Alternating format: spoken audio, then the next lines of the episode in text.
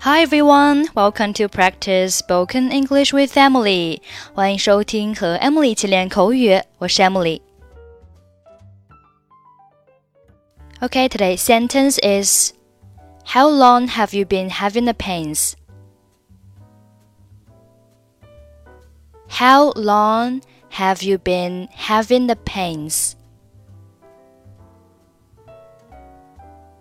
How long have you been having the pains? How long have you been 是一个固定的短语，表示你什么什么有多久了。比如说，你学习英语有多久了？How long have you been learning English？你在中国有多久了？How long have you been in China？你感觉这样子有多久了 ？how long have you been feeling like this? 所以，How long have you been having the pains？意思就是你这样痛多久了？你好，你怎么了？Hello, what's wrong with you? 我觉得我的胃好像有点不对劲，非常痛。 I'm afraid there might be something wrong with my stomach. It is so painful.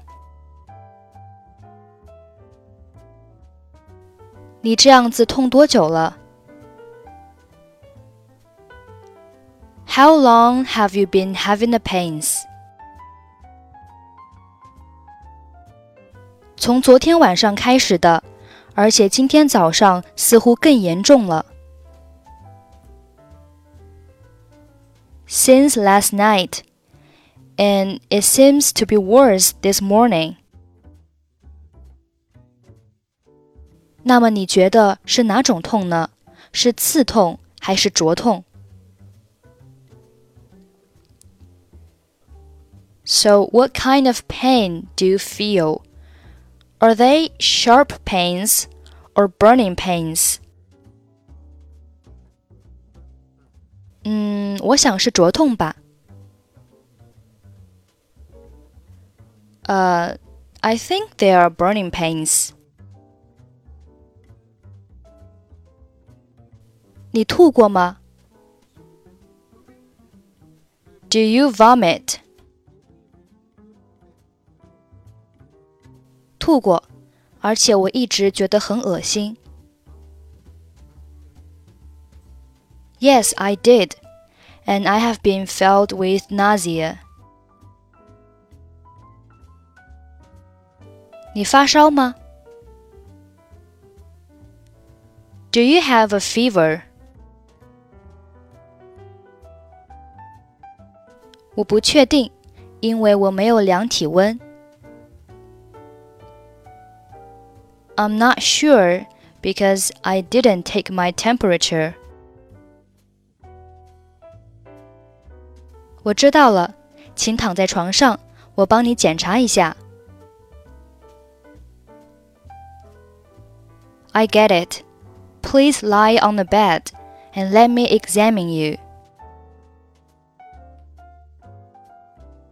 Hello, what's wrong with you? I'm afraid there might be something wrong with my stomach. It is so painful.